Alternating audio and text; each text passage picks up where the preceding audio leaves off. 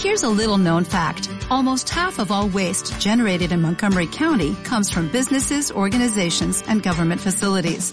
Reducing the amount of waste in your workplace will have a positive impact on our environment. It can also save you money on your disposal costs. Reducing waste and recycling at your business is easy to do and is the law in Montgomery County. Make it your business to recycle right. Learn more at montgomerycountymd.gov slash recycle right or call 311. La puerta número dos es la puerta del pescado y estamos en nuestro tiempo de oración y ayuno restaurando nuestro llamado, ser pescadores de hombres.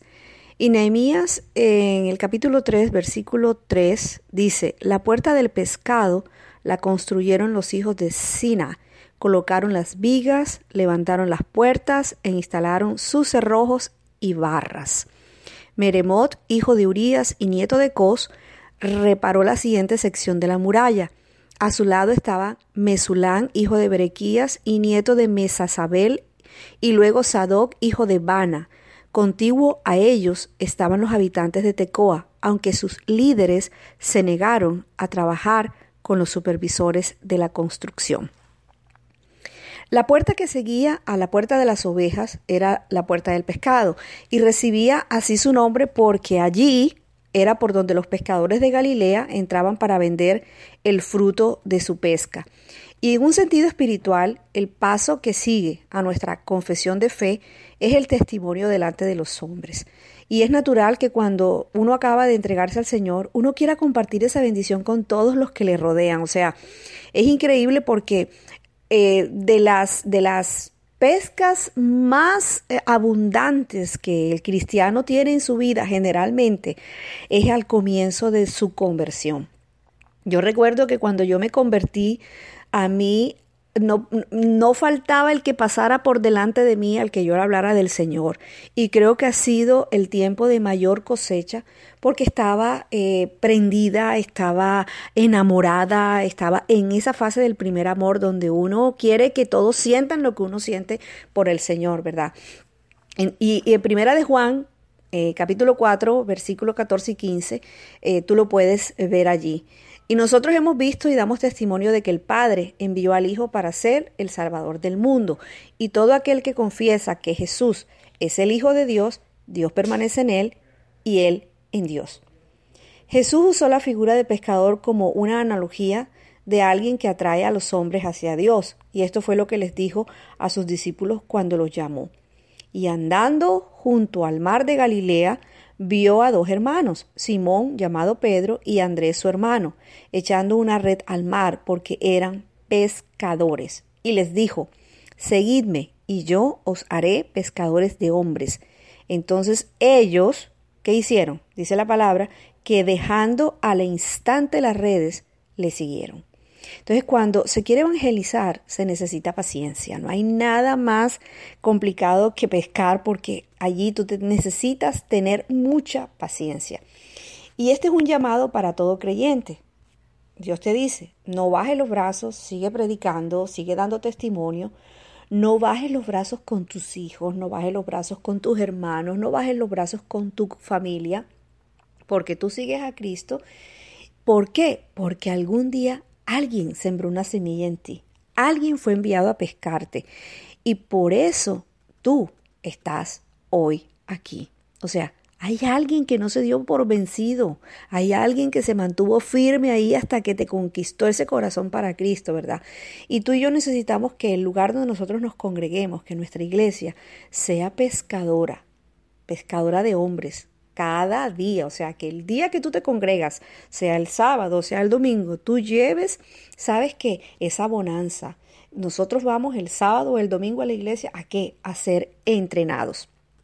Ahora, la Biblia dice que la tarea se encomienda a los hijos de Sina y es la tarea más difícil del pescador, sacar las espinas, limpiar el pescado, se sientan, toman lo bueno, tiran lo sucio, lo que no sirve y el trabajo no es solo parir un hijo espiritual, sino procurar su crecimiento, su discipulado. Ese es el trabajo de cada uno, o sea, no es el trabajo del pastor, es el trabajo de cada uno. Nosotros hemos sido llamados a eso, o sea, cada uno de nosotros nos convertimos en padres espirituales. Pero dice la palabra que contiguo a ellos, a ellos estaban los habitantes de Tecoa. Y aunque sus líderes se negaron a trabajar con los supervisores de la construcción. El enemigo ha utilizado la posición para alejarnos de este llamado.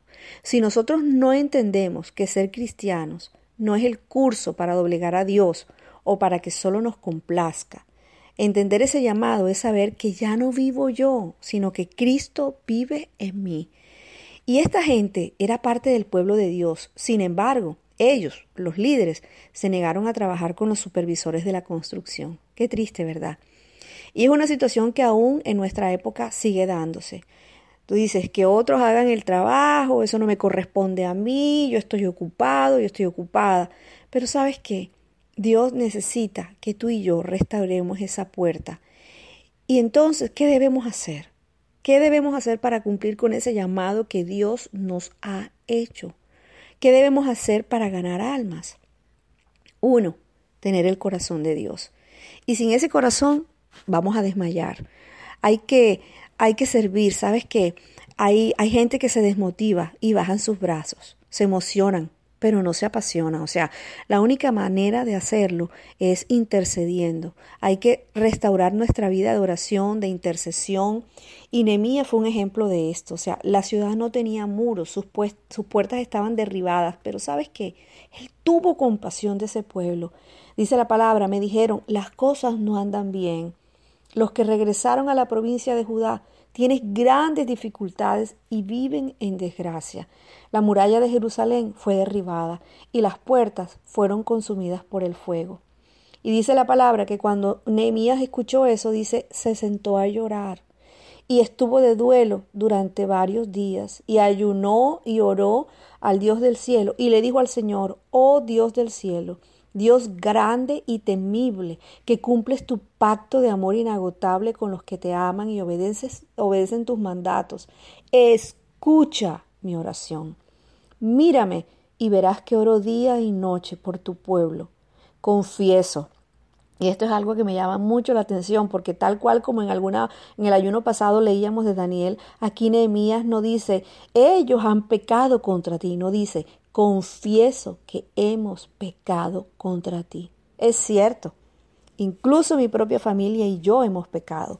Hemos pecado terriblemente al no haber obedecido los mandatos, los decretos, las ordenanzas que nos diste por medio de tu siervo Moisés. Y dice Nehemías, te suplico, te suplico que recuerdes lo que dijiste a tu siervo Moisés. Si me son infieles, los dispersaré entre las naciones. Pero si vuelven a mí y obedecen mis mandatos y viven conforme a ellos, entonces, aunque se encuentren desterrados en los extremos más lejanos de la tierra, yo los volveré a traer al lugar que elegí para que mi nombre sea honrado. El pueblo que rescataste con tu gran poder y mano fuerte es tu siervo.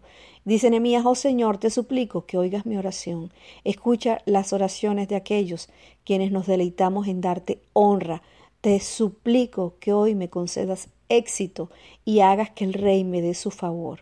Pone en su corazón el deseo de ser bondadoso conmigo. Y dice, en esos días yo era el copero del rey. ¿Sabes que el corazón de Nehemías se llenó de tanta compasión, de tanto dolor por lo que estaba sucediendo con el pueblo de Dios, que él tomó una decisión y fue, ayunó, oró, clamó al Señor, pidió dirección. Todo comienza con un doliente. Cuando tú ves una persona en desgracia, ¿tú qué piensas? A esa persona necesita del Señor. Con alguien que empezó a interceder por un pueblo que amaba, Sí, la ciudad no tenía murallas, la ciudad estaba vulnerable. Asimismo, si el enemigo logra desanimarte, ya ganó. Así entonces, en medio de tu desánimo, nada cambiará y todo seguirá igual. Pero cuando alguien valiente se levanta en oración, las cosas empiezan a cambiar. Es que la oración lo transforma todo, la oración lo cambia todo, la oración endereza la senda del justo y la oración de intercesión no es una oración de queja. Interceder es hablar ante alguien en favor de otra persona para conseguirle un bien o librarla de un mal. Es tener el corazón doliente y compasivo de Dios. Y cuando Nehemías recibió la noticia sobre Jerusalén, su corazón se dolió. Y un corazón endurecido nunca podrá orar así. Siempre será dirigida a lo que yo necesito. Pero ¿y qué de los demás? Dice la palabra que Jesús miró a la multitud y tuvo compasión de ella. O sea, esa palabra siempre llega a mi mente cuando mi corazón quiere endurecerse por alguna circunstancia o contra alguna persona. Jesús siempre me la recuerda, o sea, yo tuve compasión porque la multitud estaba enferma, ellos necesitan de mí. Entonces, si por mí oraron durante dos años, o sea, mi madre espiritual no bajó los brazos, o sea, no se dio por vencida y ella siempre me miraba con los ojos de amor de Dios. Yo podía estar más equivocada, yo podía estar caminando de una manera tan, tan, tan displicente con el Señor, pero ella tuvo compasión de mí. Entonces, el corazón de Dios en ti y en mí nos dará el ánimo, nos dará la fuerza y la disposición para ir de pesca. Jonás fue enviado a donde él no quería. Él era un profeta, sabía la palabra, pero Jonás estaba endurecido. Mira lo que dice la palabra en el capítulo 4, en el versículo 10. Dice, entonces el Señor le respondió a Jonás, Tú sientes lástima por una planta, aunque tú no hiciste nada para que creciera. Creció rápida y murió rápido. Pero Nínive tiene más de 120 mil habitantes que viven en oscuridad espiritual, sin mencionar todos los animales. ¿No debería yo sentir lástima por esta gran ciudad? Entonces, Jesús también pidió en la cruz, pasa de mí esta copa, pero no se haga mi voluntad sino la tuya. Jesús intercedía por ti y por mí, y el amor de Dios nos dará visión. Hay una palabra que también me inspira mucho y está en Ezequiel 22:30 porque dice, busqué a alguien, a uno solo, que pudiera reconstruir la muralla de justicia que resguarda al país. Busqué a alguien que se pusiera en la brecha de la muralla para que yo no tuviera que destruirlos, pero no encontré a nadie.